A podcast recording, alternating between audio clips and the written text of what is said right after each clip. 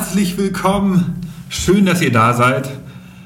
Hier im Future Candy Podcast. Ich freue mich sehr, dass ihr eingeschaltet habt. Ähm, wir wollen heute mal wieder über Zukunft, Trends und Innovation reden. Wir haben eine kleine Pause gemacht. Wir waren ein paar Wochen offline und das lag daran, dass die News-Situation aufgrund der Ukraine-Krise sich ähm, ja, so dargestellt hat, dass wir nicht das Gefühl hatten, dass man einfach so weitermachen konnte. Wir konnten nicht einfach über die verrückten, coolen Innovationen reden, wenn nebenbei ähm, der Krieg losbricht. Jetzt sehen wir so ein bisschen, dass es sich sozusagen ähm, ja, verfestigt. Das, äh, und deshalb wollen wir zurückkommen zum Thema Zukunft. Wir alle, glaube ich, brauchen gute Ideen, äh, eine gute äh, Inspiration und deshalb sind wir wieder online und schalten jetzt auch die nächsten Wochen alle die Folgen, die wir pausiert haben, hier in diesem Channel. Also ich freue mich, wenn ihr dann natürlich auch wieder einschaltet. Und jetzt ähm, habt ihr mich exklusiv. Ich, ähm, ich bin ja Nick, der Gründer von Future Candy und wir haben uns in den letzten Wochen und Monaten mal damit beschäftigt, wie, wie, wie steht es eigentlich um das Thema Zukunft allgemein? Die Zukunft an sich ist ja ein ja, ein menschengemachtes Konzept. Ja, dass man darüber nachdenkt, was passiert eigentlich in, in einem Jahr oder in fünf Jahren. Ja, das ist diese Art von Vorstellung und diese Art von mentaler Energie, ähm, das bringen natürlich nur Menschen auf und das auch noch nicht so lange. Also wir, wir haben eigentlich das Thema Zukunft oder die Vorstellung von einer Zukunft, äh, die haben wir erst seit so knapp 150 Jahren. Und ich meine jetzt nicht äh, Zukunft, was passiert morgen oder was, was esse ich in zwei Tagen. So, das, das sind natürlich Sachen, damit haben sich Menschen schon länger beschäftigt, sondern dass ich mich konzeptionell damit beschäftige, wie verändert sich vielleicht das Business, wie verändert sich ähm, Politik, wie verändert sich das Leben allgemein. Und das sozusagen systematisch zu tun, das ist noch gar nicht so alt. 150 Jahre, wie gesagt. Und man sieht, dass sozusagen die Zukunft ähm, sich verändert, immer wenn man, wenn man, immer wenn der Zeitgeist sich verändert. Das heißt, wir haben gemerkt, durch die, durch die Corona-Krise und auch durch die, durch natürlich jetzt die Ukraine-Krise und, äh, und so weiter, verändert sich die Wahrnehmung über das, was in Zukunft kommt. Ja, Menschen denken erstens heute nicht so weit in die Zukunft. Das ist jetzt natürlich alles sehr heuristisch. Ich, ich habe das jetzt nicht empirisch untersucht, aber durch die Gespräche, die ich führe, auch die, die Aufträge, die wir von Kunden bekommen, hat sich das doch, das Ganze, sozusagen die, die Prognose, der Prognosehorizont hat sich doch sehr verkürzt.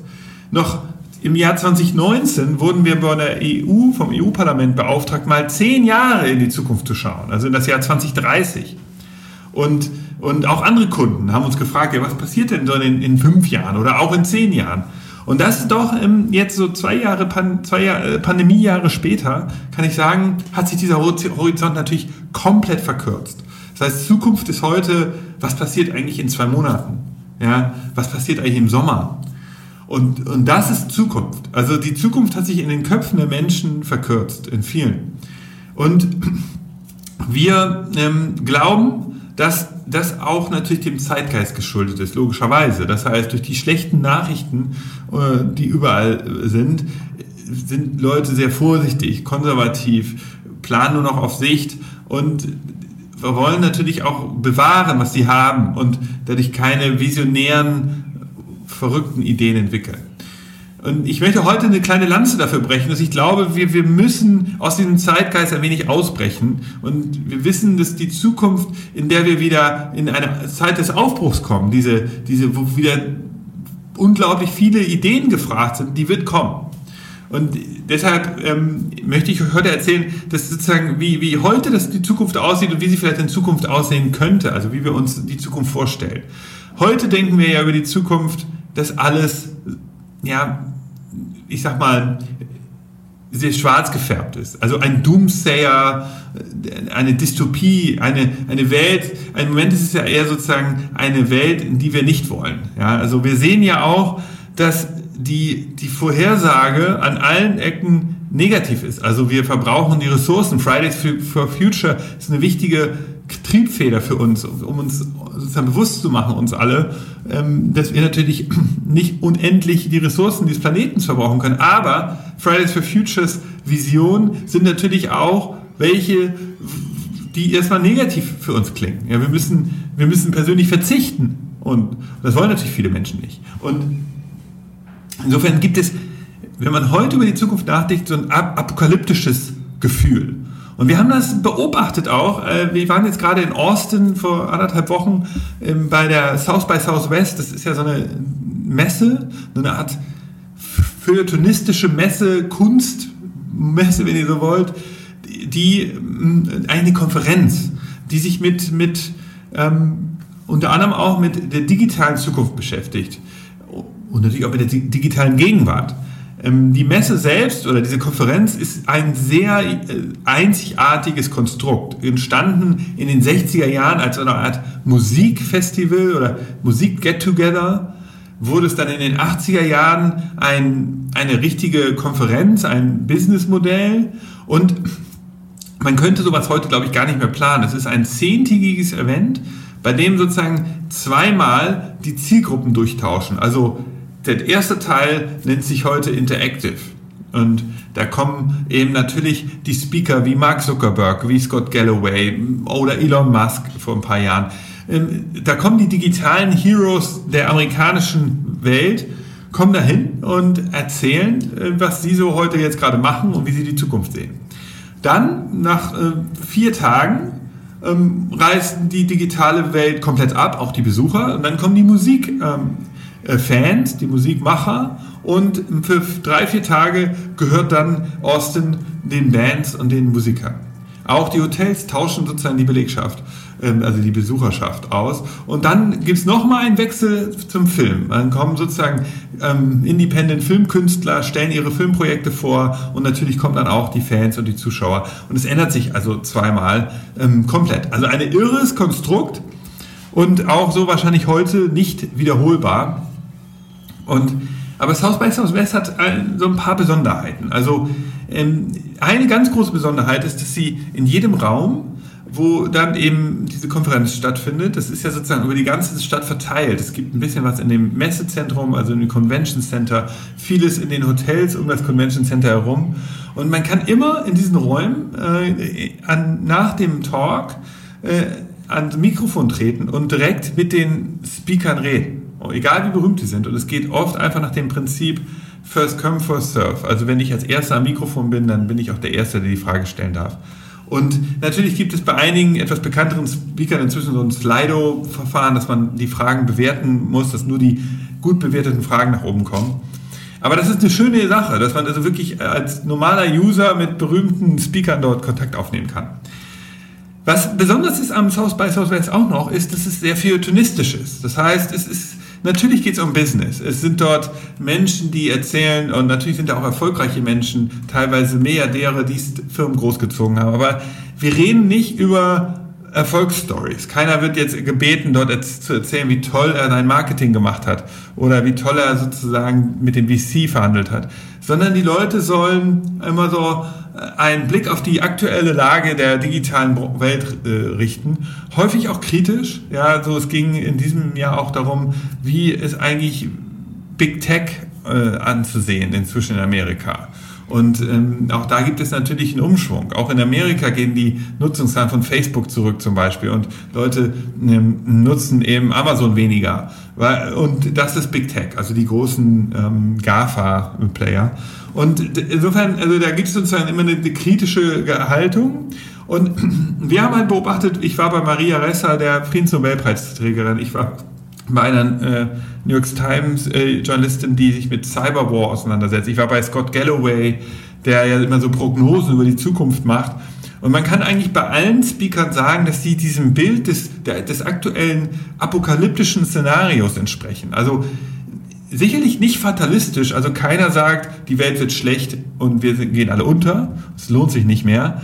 Ähm, aber alle sagen, so ist, wir sind, wenn wir so weitermachen, dann gehen wir alle kaputt. Und äh, Maria Ressa sagt zum Beispiel, die großen Tech-Firmen, sowas wie Facebook, also Meta, die behaupten ähm, oder haben jahrelang behauptet, dass ihre Technologie einfach eine Infrastruktur sei. Also nach dem Motto wie eine Straße. Und wenn auf der Straße eben jemand rast mit dem Auto, dann ist es eben nicht die Schuld von, von dem Straßenbauunternehmen, sondern es ist die Schuld von dem Typen, der das Auto gefahren hat.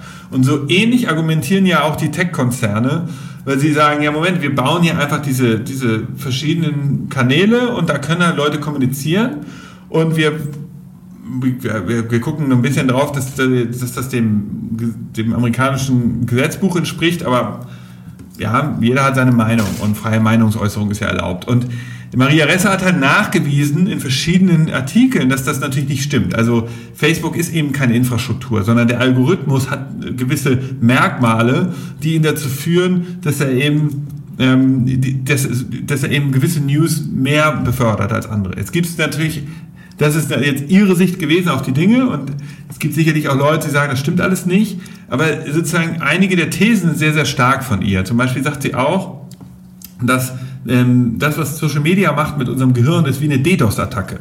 Also DDoS ist ja diese, ja diese ähm, Angriffe, ähm, bei der wir versuchen, die, die Webseiten zum Einsturz zu bringen. Ja, wenn wir uns sozusagen unseren Wettbewerber hacken wollen, dann nutzen wir so Bot-Netzwerke und äh, machen in, in einer Minute Millionen von Zugriffen und dann fällt die Seite eben in sich zusammen. Man kann sie nicht mehr aufrufen.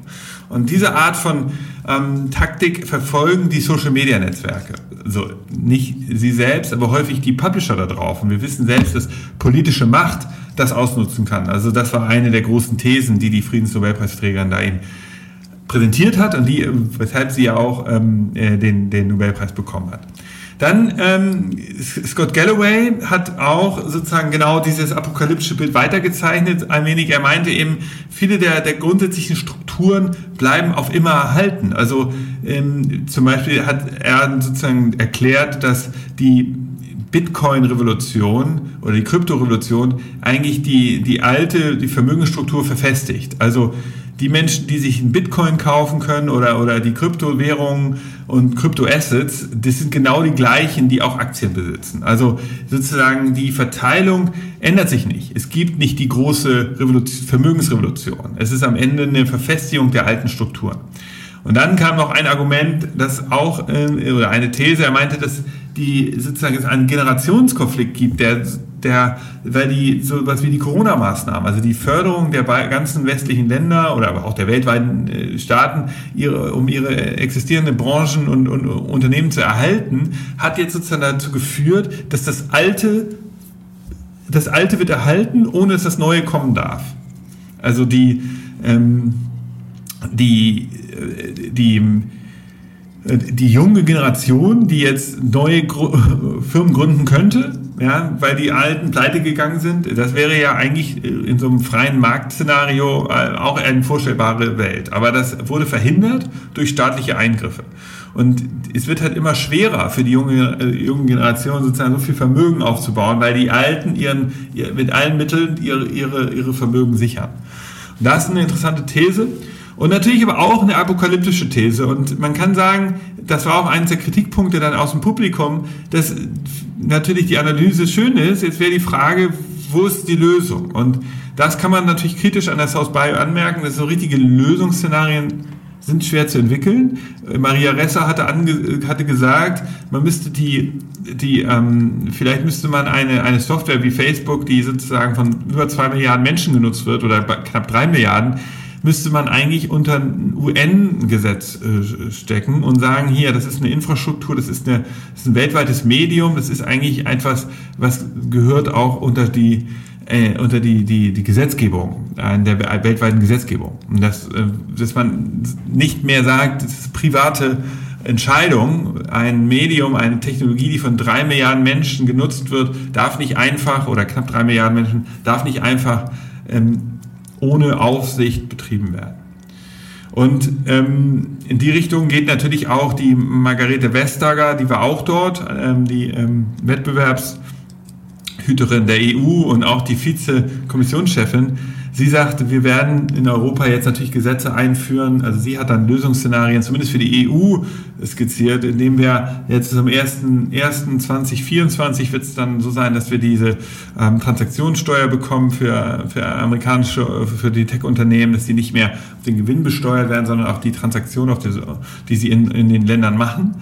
Und da, das, sind, ähm, das sind eben äh, jetzt Neuerungen. Ähm, aber man kann insgesamt sagen, je mehr man eben in, in, in den Sessions dort zugehört hat, desto mehr kam diese apokalyptische Welt zum Tragen. Und ich glaube, es ist wichtig, dass wir trotz der ja wirklich auch furchtbaren Lage der, ähm, durch die Ukraine und auch die andauernde Pandemie, ist es wichtig, dass wir alle zusammen das erkennen und diesen Zeitgeist äh, akzeptieren, ihn verstehen und auch einschätzen. Und trotzdem müssen wir ein andere, müssen wir andere Szenarien parat haben. Wir können nicht sagen, es gibt dieses eine Szenario und in dem wird erstmal alles schlecht und es gibt wenig Auswege, sondern wir müssen überlegen, okay, ähm, es gibt es gibt auch ein, eine, es wird eine neue Zeit kommen. Sie wird vielleicht in den, in den 30er Jahren erst sein. Vielleicht wird wir wirklich, erleben wir die 20er Jahre als eine zäh, etwas zäheres Zeitalter, so ähnlich wie das in der Euro-Krise war ähm, so Anfang der 2000er, dass wir mal so ein bisschen so langsames Wachstum bekommen. Aber wir werden wieder in ein Zeitalter kommen, wo es einen Aufbruch geben wird. Und ähm, das wird man dann schon spüren. Da werden Unternehmen wieder sagen, was passiert eigentlich in 10 Jahren, was passiert in 20 Jahren, was passiert in 30 Jahren. Und das ist, glaube ich, wichtig, dass wir uns damit beschäftigen. Und ich sehe, ich sehe zum Beispiel ein paar Szenarien, die, glaube ich, wichtig werden. Also eine, wir haben jetzt auch ähm, äh, uns mal beschäftigt damit, was passiert eigentlich in 25 Jahren. Wir haben es mal versucht. Wir haben uns überlegt, wie könnte eine Welt in 25 Jahren aussehen. Und ich glaube, das ist erstmal wichtig, dass man dieses, diesen Zeitgeist sieht. Also wenn ich sozusagen einfach mich ergeben würde und dann würde ich ja auch sagen, oh Gott, die Welt wird furchtbar in 25 Jahren. Wir werden im Klimawandel äh, ersticken und wir müssen eigentlich auf den Mars auswandern. Ähm, und sozusagen, man muss jetzt mal erkennen, dass man, dass man selbst geframed ist und eingefärbt ist von dem, was man jetzt gerade erlebt. Sozusagen, man muss, so, und wenn man jetzt sagt, okay, ich, ich enthebe mich dem Ganzen und versuche auch mal etwas realistischer auf die Welt zu schauen, dann glaube ich schon, dass natürlich die, der technologische Weiterentwicklung niemals aufhören wird. Also in der westlichen Welt, in, in den entwickelten Ländern werden wir natürlich eine extrem äh, Weiterentwicklung unseres Lebens sehen. Wir werden erleben, zum Beispiel im Handel, dass das, was wir aus den 60er Jahren kennen, dieses Konzept, dass wir in einen Laden müssen, also in eine, in einen Edeka Lidl, Aldi Shop in Deutschland oder in einen Butni, um irgendwas zu kaufen. Das wird sich natürlich komplett ändern. Das erleben wir jetzt schon. Also, dass die Lieferservices kommen jetzt. Aber das, das, ich behaupte, in 25 Jahren ist es, ist, hat sich das verfestigt. Es wird das Ladenmodell natürlich gar nicht mehr geben. Das ist sicherlich etwas, da lehne ich mich jetzt noch nicht mehr weit aus dem Fenster. Das habt ihr vielleicht selber schon überlegt. Das heißt also, sozusagen diese, diese Store-Situation, dass ich die Arbeit mache. Ich muss in einen Laden, muss die Arbeit machen, ich muss mir da die Sachen aussuchen. Das wird es nicht mehr geben. Es wird sicherlich auch viel mehr KIs geben, die mich in solchen Prozessen unterstützen, die wissen, was sind eigentlich Produkte, die du kaufen solltest. Also Handel ist ein Extremszenario, der auch sehr viel effizienter dadurch wird, weil wahrscheinlich, und das spielt da mit rein, so eine Circular Economy eine Rolle spielen wird. Da werden dann, wird ja, ist wahrscheinlich, kann es sein, wenn ich mich da öffne, dann werden Produkte, die ich noch nutze, da wird mir gesagt, gesagt, wenn du die jetzt wieder zurückgibst, dann kannst du das und das zurückbekommen an Geld, ja, oder du kannst das und das jetzt auf dem Zweitmarkt vergeben, wir holen das ab. Also da gibt es ja noch ganz viele so seitliche Geschäftsmodelle, die wir heute noch gar nicht sehen. Also nicht nur, ich bestelle was im Internet, ich kriege es geliefert und am Ende schmeiße ich es auf den Kleidermüll, sondern oder auf den Müll, sondern wie, ich, wie kann ich etwas nutzen für kurze Zeit, wie kann ich es wieder zurückgeben in den Prozess. Dann, was ich sehe, ist natürlich, ähm, die Idee, dass wir in dieser Metaverse-Diskussion, ja, darüber haben wir ja schon einen Podcast gemacht, ein wahrscheinlich ähm, ähm, eine, ein Zukunft, äh, äh, zusätzliches Assistentensystem bekommen. Also wir werden in 25 Jahren Agenten haben. Also ich werde verschiedene Nicks haben. Ja, wir haben darüber ja schon so skizziert, oder haben ja schon darüber geredet. Äh, die sind immer, die schlafen nicht. Und die sind aber unterschiedliche Figuren. Also vielleicht heißen sie auch Nick Sport, Nick Arbeit, Nick Hobby ähm, ähm, und, und Nick Urlaub oder so.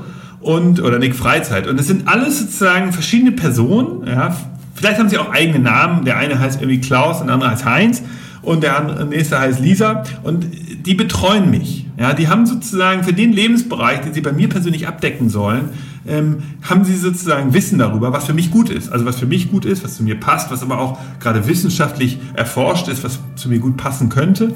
Und sie passen sozusagen daraufhin alles an. Also sie, ähm, der Trainingsplan wird modernisiert, die Essen, der Essensplan wird angepasst. Der Arbeit, ähm, meine, äh, meine Assistent ist virtuell und sagt mir natürlich, wann und wie ich wohin muss, was ich jetzt erledigen muss, wann ich in den Call muss. Also ich kann mir schon vorstellen, dass sozusagen meine Produktivität in den 25 Jahren extrem gesteigert wird, weil ich eben durch dieses Assistentennetzwerk, virtuelle Assistentennetzwerk, halt viel besser durch den Tag komme. Und ähm, das bedeutet natürlich auch, mein Leben verändert sich, dass Arbeit Lohnarbeit, die ich machen muss, um Geld zu verdienen, ja, das wird sich sicherlich in der kapitalistischen Welt nicht so schnell ändern. Ich muss, auch wenn ich in, im Basiseinkommen äh, äh, lebe, möchte ich natürlich irgendwie Geld verdienen, dann brauche ich eben so ein effizientes System, vielleicht mit Hilfe dieser Assistenten, die dann auch für mich E-Mails verfassen, weil sie wissen schon, wie ich die schreiben würde. Es gibt Textbausteine und so weiter. Oder eben andere Art von Kommunikation. Es müssen ja keine E-Mails sein, es könnten Textbausteine sein, es könnten kleine Videobotschaften sein, so eine Art virtuelle ähm, Nix, die dann mit Kunden kommunizieren, ähm, die das sagen würden, was ich persönlich sagen würde. Also ich kann mir schon vorstellen, dass es sozusagen in diesem Bereich Kommunikation, Metaverse, Arbeit, dass das so ein, so ein, so ein Agentennetzwerk, was um mich herum arbeitet, schon extrem spannend sein wird. Und das wird sicherlich auch kommen. Das wird aber dazu führen, dass ich natürlich auch hoffentlich unsere Arbeit ein bisschen verbessern wird. Weil natürlich ist es so, vor 100 Jahren haben wir 80 Stunden gearbeitet, jetzt arbeiten wir 40 Stunden. Äh, in Zukunft werden wir vielleicht 30 oder sogar 20 Stunden arbeiten müssen. Jetzt könnt ihr natürlich sagen, ja Moment, aber Arbeit zerfließt ja auch, es ist alles ein bisschen grenzenloser geworden und so. Natürlich ähm, ist, ist das Arbeit, wenn ich abends nochmal aufs Smartphone gucke, da, da kann man ja wirklich lange drüber diskutieren. Aber ähm, ich, ich würde zumindest sagen, eine Sache werden wir uns in Zukunft, um, äh, um die werden wir uns kümmern. Ich glaube, es wird ein, ein, ein eine Wahrnehmung geben für das, für das Wort Beziehung. Beziehung, echte Beziehung zu Menschen wird etwas sein, das wir alle aufbauen wollen. In 25 Jahren ist das so eine Art KPI für unser Leben. Wir haben ja heute schon die berühmte Harvard-Studie zum Thema Happiness, die jetzt über 75 Jahre läuft, wo sie herausgefunden haben, das Einzige, was am Ende Menschen wirklich glücklich und gesund hält, ist, sind Beziehungen. Und diese Studie, die wird sicherlich immer weiter in die Gesellschaft rein diffundiert werden. Das heißt, unser Privatleben hat am Ende vor allen Dingen irgendwie die Aufgabe, Beziehung zu haben. Das ist heute natürlich schon so. Also viele kümmern sich heute schon viel mehr um ihre Kinder zum Beispiel als äh, das Generation vor, äh, vor 20, 30, 40, 50 Jahren gemacht haben. Also wir sehen, das ist heute schon eine KPI, aber es wird noch stärker. Also Privatleben wird sich um Beziehungen kümmern. Insofern macht es auch Sinn, dass Technologie wird unser Leben verbessern, damit wir uns am Ende um echte Menschen kümmern können. Also das ist sicherlich etwas, was sich auch nicht so schnell ändern wird. Es wird sich wahrscheinlich nur noch stark verfestigen. Und und das sind eben so Welten, äh, die wir sehen. Zusätzlich sehen wir natürlich auch, dass grundsätzlich ähm, auch wir mit der Natur anders im Einklang leben werden in 25 Jahren. Also heute ist ja schon so, ich kann einfach aus der Natur was rausnehmen. Also das ist ja auch eines der großen Probleme. Ich kann irgendwo Kohle entdecken oder Öl und da einfach rausnehmen und die Natur hat davon nichts. Ich, ich kann der Natur nichts zurücküberweisen. Ich kann nicht sagen, hier 1000 Goldbarren oder so. Aber das wird sich ändern. Ich glaube, es wird so eine Art weltweites Verständnis dafür geben, dass für jeden Kilo, Kilo Holz oder Erze, den ich aus, einer, aus der Erde rausnehme, muss ich irgendwas für die Natur zurückgeben. Also Natur als Geschäftspartner. Ähm, was das sein kann, ist sehr unterschiedlich. Es kann sein, dass es ein Aufforstungsprojekt ist. Ja? Sicherlich eins der modernen Themen heute. Oder vielleicht ist es auch einfach ähm, eine Art von Müllentsorgung. Ja, wenn man sagt, ich kümmere mich darum, dass das verschwindet. Also es wird eine Geschäftsbedingung mit der Natur geben und das wird sicherlich auch dazu führen, dass wir da noch viel nachhaltiger mit umgehen.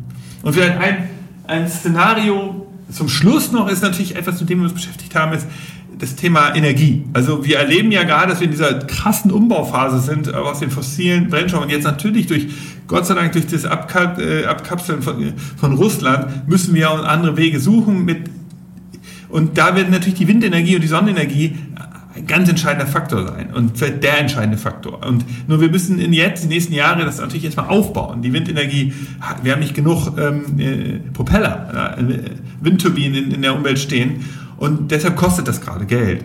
Aber sobald das System steht, ist Energie unendlich vorhanden. Also es gibt sozusagen, und die ist auch noch kostenfrei. Ja, weil der Wind, den müssen wir nicht ernten. Wir müssen nicht Löcher bohren, um, um Öl zu holen. Oder also wir müssen natürlich die, die Windturbinen instand halten. Aber wir müssen jetzt nicht den Wind irgendwie erzeugen, damit wir ihn dann ernten. Oder wir müssen Sonnenenergie, die kommt auch. Ja. Und deshalb, also eigentlich kommen wir in ein Zeitalter, in dem Windenergie umsonst, äh, Energie umsonst ist. Oder fast umsonst weil wir, wir, wir haben unendlich davon zur Verfügung. Wir müssen nur diesen Übergangszeitraum jetzt schaffen. Und das sind sozusagen etwas positivere Ideen. Es ist natürlich unglaublich schwer, in eine Zukunft zu gucken, äh, die 25 Jahre weg ist. Ein, ein letztes sozusagen wirtschaftlich-politisches Szenario. Ich glaube an das Europa der 110 Regionen. Das heißt, wir werden politisch erleben, dass es eine Schicht weggeht aus Europa. Das habe ich, glaube ich, im Podcast hier schon mal so kurz erwähnt wir erleben, dass Brüssel wichtiger wird als sozusagen wichtige ähm, zentrale äh, Steuerungseinheit für zum Beispiel die Verteidigungspolitik in der EU und auch die Außenpolitik. Natürlich auch für gewisse wirtschaftspolitische ähm, äh, Einstellungen. Und dann erleben wir, dass eben die, die, die, die mittlere Ebene, also Berlin, Madrid, ähm, Prag, so das sind einfach Kopenhagen. Diese, diese, diese, diese Ebene brauchen wir nicht mehr. Wir brauchen diese Nationalstaaten eben nicht mehr, sondern wir brauchen dann die, die Region. Also wir brauchen natürlich Norddeutschland, weil Norddeutschland ist eben besonders. Das ist jetzt anders in Norddeutschland zu arbeiten, zu leben, zu wirtschaften als in Bayern und als in Südspanien. Und insofern wird es diese Region geben. Davon bin ich ganz äh, fest überzeugt. Und ich glaube, es ist auch, äh, dass wir sozusagen, äh, wir kommen eben im Moment, und das ist, passt eben nochmal zu diesem apokalyptischen Zeitalter, wir kommen aus einer Zeit, wo, wo wir, also wo wir vieles gelernt haben. Ja, also wir wissen, es gibt irgendwie den katholischen Glauben, es gibt den Dingsglauben, es gibt und es gibt den jüdischen Glauben und es gibt dann gibt es eben Nationalstaatensystem und und wir sind ja jetzt schon seit Jahren in so einer fluiden Phase, wo sich vieles von diesem eben auflöst. Also nichts ist mehr so, wie es wir es mal gelernt hatten. Und diese fluide Phase die führt im Moment natürlich auch zu so einer inneren Unwohlsein. Menschen, viele Menschen brauchen ja Re Grenzen, Regeln. Und man sieht auch, dass sozusagen in einer fluiden Phase natürlich das Erstarken von, von Wannabe-Grenzenmachern wie so eine AfD gut zu sehen ist. Und deshalb behaupten wir, wir brauchen, es wird vielleicht wieder eine Phase kommen, in der diese Grenzen neu definiert werden. Also eine fluide Phase wird abgelöst von einer neuen, stabilen äh, Phase. Und ähm, das sind jetzt sehr große Gedanken und vielleicht auch ein bisschen seltsam. Wir, ihr seid jetzt mit drin in der Arbeit von Future Candy. Wir versuchen halt gerade in die Zukunft zu schauen und wollten so ein paar dieser Gedanken mit euch teilen, weil wir erfinden, und das war ja der Grundgedanke dieses Podcasts, diese apokalyptische Weltsicht ist, ist angebracht und deshalb haben wir zum Beispiel auch die Pause gemacht mit dem Podcast. Man muss auch mal etwas anerkennen, sehen, respektieren. Und man muss dann trotzdem äh, kognitiv drüber nachdenken und sagen, okay, das ist, wir können jetzt nicht sozusagen alles, was wir machen, so einfärben, sondern wir müssen auch sozusagen selber unser Bewusstsein steuern und entscheiden, wollen wir immer nur so, wie es jetzt ist, apokalyptisch auf die Welt schauen? Oder wollen wir sagen, es gibt, es wird diese Aufbruchphase kommen, es wird Veränderungen geben und äh, das, das haben wir heute hier versucht. Und ich habe diese paar Beispiele, diese Szenarien euch nur mitgegeben, damit ihr vielleicht sozusagen versteht, dass ähm, wir niemals anhalten werden. Es wird sich immer irgendwas verdrehen und weiterdrehen. Und ähm, das ist auch gut so. Und insofern ähm, hoffe ich, ihr bleibt uns treu. Ich hoffe, es hat euch ein bisschen inspiriert. Ähm, und wenn ihr Lust habt auf ein eine etwas ausführlichere Keynote dazu mit Beispielen, konkreten äh, Videos und so weiter, dann könnt ihr uns natürlich gerne anfragen. Ansonsten bleibt jetzt einfach hier treu im Podcast. Schreibt mir, wie es euch gefallen hat. Und nächste Folge wird wieder ganz konkret. Da geht es um ein, äh, um, die nächsten Folgen kommen wieder ganz konkrete, innovative, coole Jungs und Mädels, die äh, Firmen gegründet haben, die gerade daran schrauben und äh, die uns mal zeigen, was jetzt in der Gegenwart, also heute im Jahr 2022 gerade relevant ist. Jetzt der kleine Ausblick in das Jahr 2047, um euch zu inspirieren. Das war's gerade. Ich hoffe, es hat euch gefallen. Vielen Dank. Ich bin Nick. Bis bald.